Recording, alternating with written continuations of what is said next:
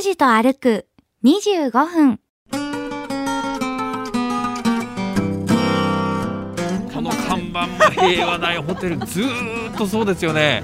もうちょっと向こうにあの九州製氷の看板があったりしますけれどもはい。もう右手のあたりはですね昔あのファッションホテルとかがあったエリアなんですけどファッションホテルそちらの飯通りの ガソリンスタンド。えーあのガソリンスタンドがあったところあまあ今もあるか。でね割とあのこの辺りは川上正幸さんがよく散歩なさる。個人情報はいいんです。かいいんです。うん、全然中もね、えっと、ドアの取っ手も有田焼の取っ手とか。なんでドアの取ってまで知ってるんですか？あ、いやいやいやいや、どうしました？えー非常に和風なアプロー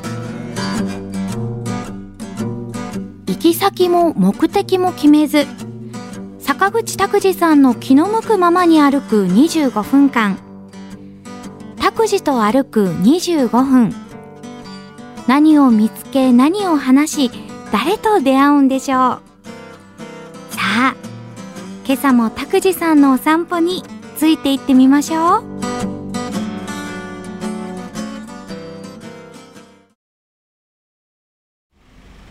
おはようございます。坂口拓司です。おともします勝木かなですえー、ずいぶん前にですね、長崎街道の歩くシリーズっていうのをや行きましりましたね。た覚えてます？えー、北九州市小倉北区の室町。行きましのた常盤橋っていうところからました。小倉城まで。はい。短い短い距離でしたけれども長崎街道を歩きました。歩きました。今朝は唐津街道です。唐津街道。はい。唐津街道はですね、えーいろいろあの分からなくなっている部分があるんですけれども、はい。えー庶民の私たちにも分かる場所というのはここなんですね、えー明治通りの荒戸交差点と,、えーと北に向かって港銀座に行くこの市道の交差するところ、へえーエトワールドールっていう有名なケーキ屋さんがあるあ。ところですけれども。あと平和大ホテルの大きなアーチ看があるとここの看板も平和大ホテルずーっとそうですよね。もう広告業の方儲かってしょうがないっていう。もうちょっと向こうにあの九州製氷の看板があったりしますけれども、はいえーここのエトワールドールっていうのは昔は和菓子屋さんだったって知ってます？えーっとね銀月堂っていう和菓子屋さんで業態変更で洋菓子屋さんに変わったんですけれども。へー。ですからねカステラとかスポンジの生地はちょっと違うんです。美味しそう。美味しいんですよここね。あのシュークリームも有名ですけれども、はい。えーここから今日は西に向かって唐津街道を歩きます。西に向かって。そうですね、えー唐津街道はあの、えー大名の参勤交代などのために江戸時代に整備された街道の一つなんですけども、えー九州ではあの長崎街道が有名ですけれどもはい。北九州起点にしてね福岡市を経由して、えー滋賀県の唐津市までの街道です、えー福岡藩唐津藩はここを参勤交代してました歩いてたんですか？え今の福岡市には昔の街道の面影残すとかあまりありません。はい。分かりやすいところから始めております、えー、荒戸の交差点のそばからですねずーっとこれから西に向かって歩くわけですけれども。はい、えー中央区のこの荒戸2丁目のエリアに入りました。今？はい。一方通行の道路なんですけれども道幅はね。はい。そんなに狭くないでしょ？はいもう十分あの、えっと、2車線引けそうな感じの広さなんですけれども、えー片道片側の、えー一方通行になってます。はい。えーっとね昔はね本当にひっそりした通りだったんですけども、はい。もう今はね完全な住宅街になってましてそうですね。えーこのガソリンスタンドのお右手のあたりはですね昔あのファッションホテルとかがあったエリアなんですけどファッションホテルえーっとね、えー仲良くしたい人が行くところだったんですね。ラブリーなホテルラブリーなホテル。でそそちらの飯通りのなんで笑ってる？ガソリンスタンド。落ち着いて拓司えー朝からねもう朝の午前5時ですよまだ。うん落。ち着いて拓司さん。えーあのガソリンスタンドがあったところ、あまあ、今もあるか、えーの、えっと向こうにもファッションホテルがあったんですけど ひっそりとしたエリアだったっていうそれでよくわかると思うんですけど。なるほど。で、ね、ななぜか今やこの荒戸2丁目からのエリアはですね飲食店が増えまして、あなんかちょこちょこ焼き鳥屋さんなんかあったり、えっとね鉄板焼き屋さんがあったり、フレンチのお店ができたり、イタリアンのお店ができたり炉端焼き屋さんができたりしてるんですよ。でもなんか大通りに面してないからそんなにこうやってますよっていうあ行々しさはないですよあねそうですね。えなんかこっそり感はありますね。そうそうそうそう。知ってると大人な感じがしあまあなるほど。であの割と小箱が多くてね。すここなんだビストロって書いてますよ。はいここはね美味しいね、えーフレンチなんです。さすが。えっとね。何でも知ってらっしゃる。独身の女性の方がはい結構あの住んでるようなエリアではありまして。はい。それからファミリーマンションも非常に多いエリアなんですけど、ええ。ーでね、割とあのこの辺りは川上正幸さんがよく散歩なさる。その個人情報はいいんです。かいいんです。その個人情報はいいのにお店の名前はちゃんと控えてごそうですね迷惑かからないように。する仲良くあの歩いてらっしゃいますね。ご家族と。あそうですか。そうなんですよ、えー、荒戸2丁目からこれから荒戸3丁目に向かって歩いていくところですけれども。はいこの辺りはですね昔はあの、えーいわゆる、えっと、武士が住んでいるエリアではい。大手門の辺りはいわゆる福岡藩の上級武士があ住んでたんですけども、はい。この辺りは中級武士のエリアになります。へなぜかですねあの貝原駅県もこの辺りですから、はい、興味深いのはあの幕末から明治にかけて偉業を成し遂げた人たちの多くっていうのはこの辺りから出てます政治家の中野聖吾外交官の栗野真一郎、えー三井財閥のあの総帥の段拓馬これは荒戸です。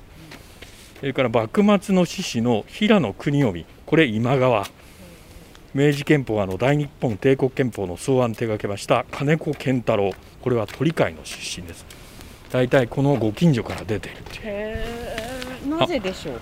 不思議ですよ不思ね議ですよね。あのえっと薩摩も長州もこれもまた不思議なことなんですけれども、はい。い、わゆる中級から下級武士の指定が頑張りましたよね。はいそうですね。え明治維新ってあれは不思議ですよね。だからもうえ教育しておかないと、えー乗り越えられないっていうなんかものがあったんでしょうねうん。意識がね。あとやっぱハングリー精神ね。ああそうか。うん。ああ福岡市中央区の荒戸2丁目からこの道を渡りましたら荒戸3丁目の区域横断歩道を渡りそうですね。あ並んでますよ拓司さあん大好きなパスタ屋さん。パスタ屋さん。あ今日もねすごいね。ペペ玉が美味しいお店屋さんですよね。前回あのね大堀公園の時にはい。撮影もされてましたけれども、えーペペ玉。ペペロンチーノが有名なところ、はいおそらくね福岡市のイタリアンレストランでは一番成功しているお店じゃないかっていう、へえー、巷の噂でございます。え。の噂です。ここね、えー福岡市中央区の荒戸3丁目の付近に入ってまいりました、ここも、えー一方通行のエリアです。ここ全然なんか唐津街道感がないですか？残ってないですよね。残ってないですね。もう今やすっかり住宅地ですからね。ねでもうちょっと行きましたらしだれ桜で有名なは昔の漢方会館書道の会館があったところなんですけども。漢方会館っていうんですか？ここはね集合住宅に今なってるんですけども面白いのははしだれ桜を守るために、えっと、集合住宅マンションの設計のプランが変わったという。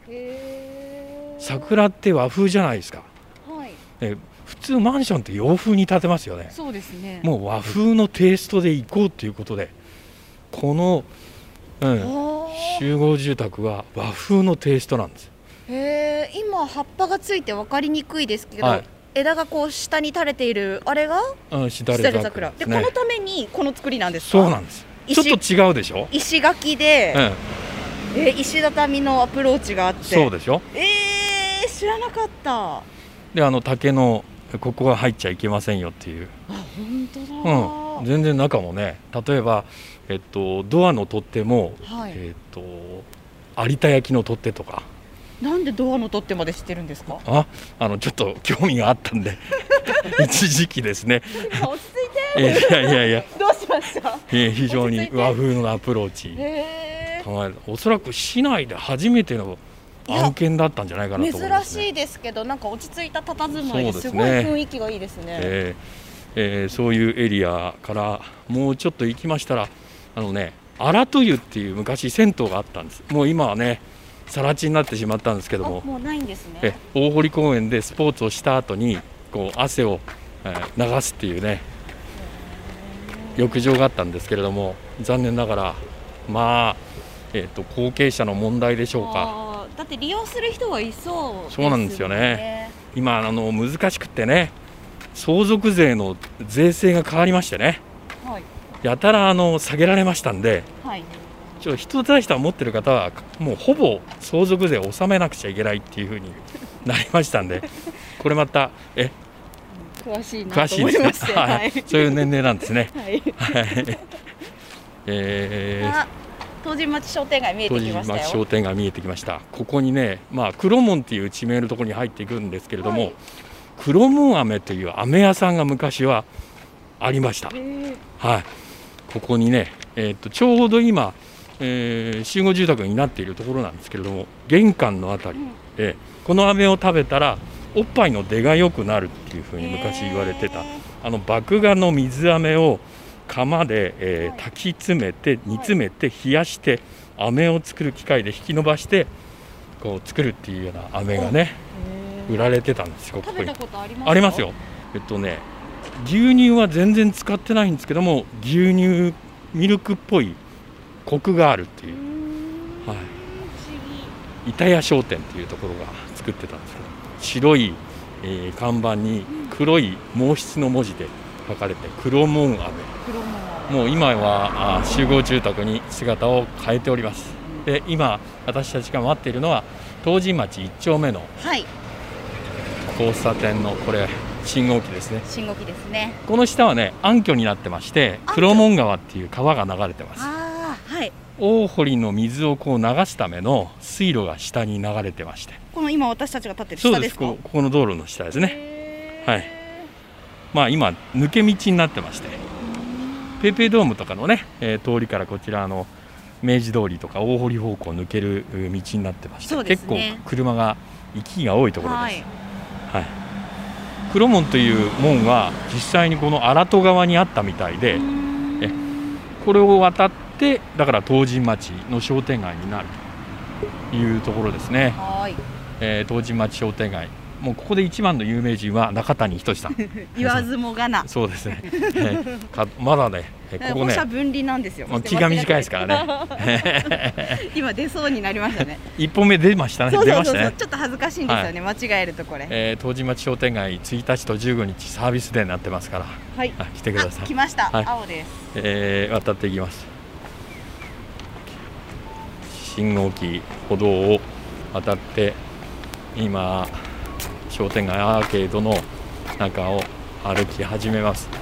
布団の綿屋さんもねつはい。いこの間までやってらっしゃったんですけども、もう閉店されたんですね、うん。今年の5月の1日で閉店されましたあねら悲しい、はい。そうですね。あーパンのいい香りがします、はい。拓司さん。そうですか。あここはね、えー生食パンの有名なところですね。もう予約でいっぱいですからね。美味しそう。これはね老舗もあるんですよ。享保2年の創業の和菓子屋さん。競歩って江戸時代。当たり前じゃないですか。そう。そうですよ。もうね、えーだから昔から続いているえー老舗もあればもう、えー最近開店っていうようなお店もあるっていう山内芸肉店クジラのお肉を専門に扱ってたとその横には肉の深堀さんですよ、はい、そうです。これはこの商店街は、はいスナッピーかの時代に勝木かなはよく来たんじゃないですか？はい、あのホークスがあ、優勝決まったりなんかするとそうですよはいね。え今は集まれませんけどねみんなで集まってなんてパブリックビューイングーはい。で私あのくす玉を割らせてもらったんですよえ、そんな大役を。そうであの他局のテレビの人から怒られました、RKB のスナッピーってロゴがお前入ってたらニュース使えねえだろって言われて どやされたことがありますどやされた。そうですか。でも学びますねやっぱそう業界のあれこれをあなるほど。出過ぎちゃいけないと。そうですね。あ、中谷さんの関東館が見えてまいりました。関東館って知ってますか？関関東館って名前ですか？あのね学問上なんですね。本当にあった。周遊館と関東館というえー、そうなん2つですか。だから学問書があってそれぞれ習ってたことが違ってて東の学問所の周遊館は朱子学を習ってて関東館というのは、えー、空来学派空来の荻生空来の学問を学んでたんでで、えー東神町にあった西学問所の関東館は儒学者亀井南明が館長で、うんえー個性とかあ自由を重んじる校風で人気だったんですけども朱子学以外の学問が禁じられまして再建には至らなかったと。あらそうなんですか。そうです。中遊館はね今ねそうですね。旧制中学の名前それから新しいまあ新しいって言っても昭和20年代はい。高校になりまして、うん。え今も福岡市早良区の西陣にあります。えじゃあそこで、うん。え反対っていうかあの禁じられてなかったら関東館っていうもうあった学校もあったかもしれないってことですようん、ね、続いてたと思いますよ、えー、面白い。でねその石碑は、えっと、ここを右に曲がったところに立ってるんですけどもあそうなんですか、実際はこの辺り。うん。だから中谷仁さんが元気に芝居を見せているこの辺りにあったんじゃないかっていうのがへ説です。ー。さあ唐津街道この角で、えー左に90度に曲がります。ちょうどアーケードを出たところですはいね、そうですね。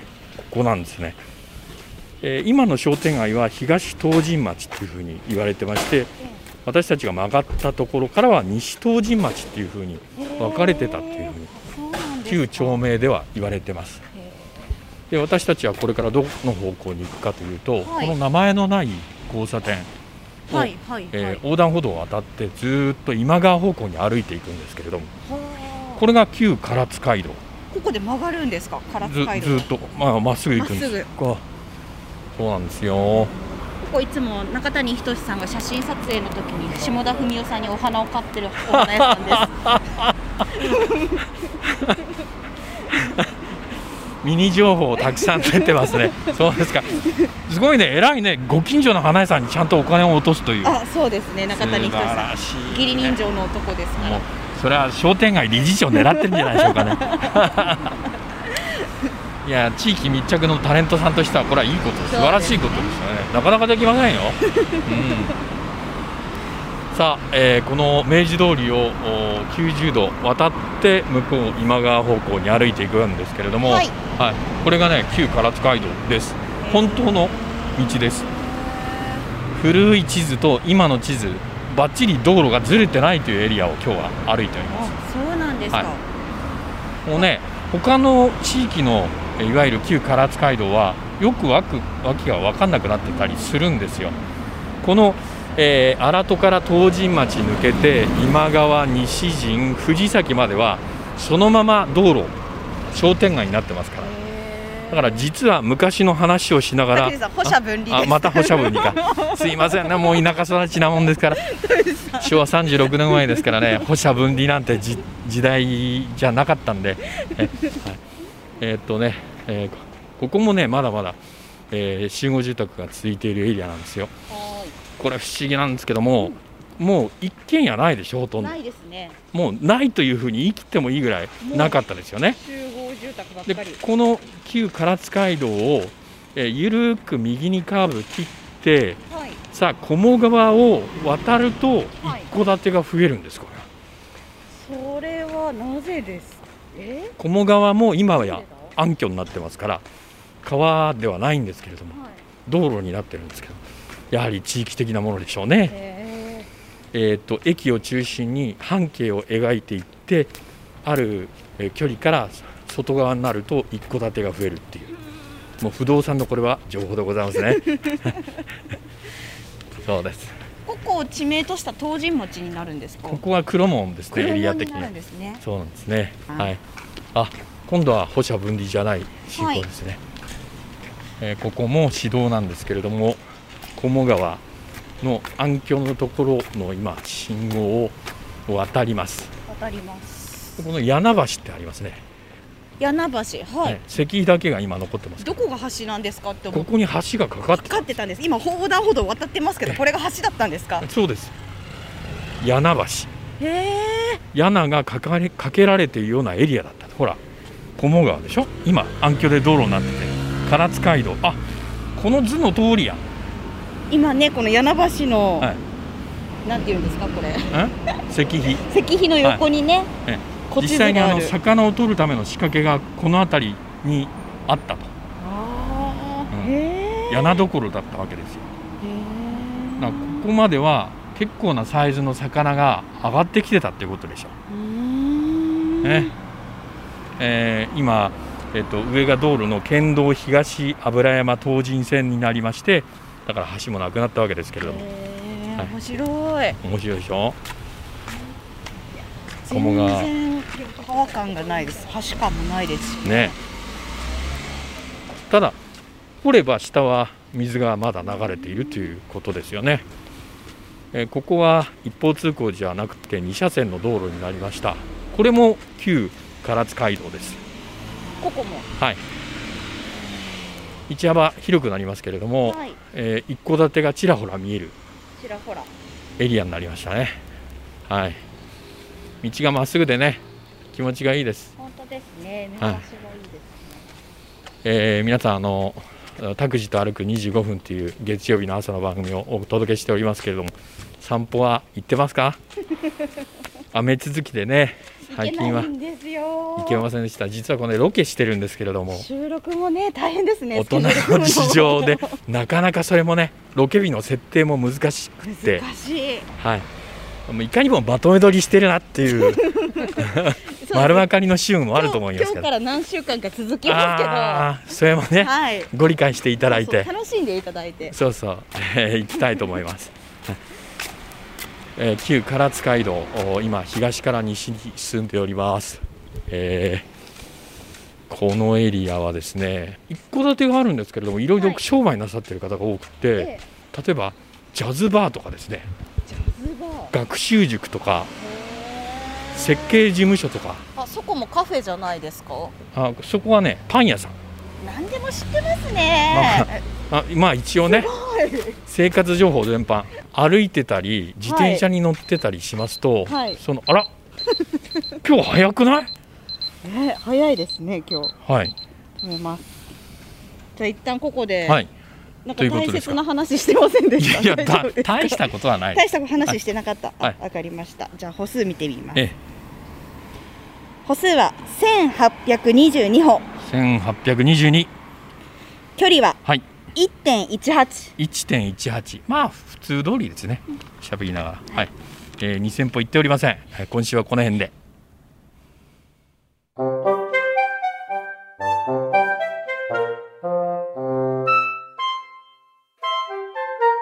拓司と歩く25分。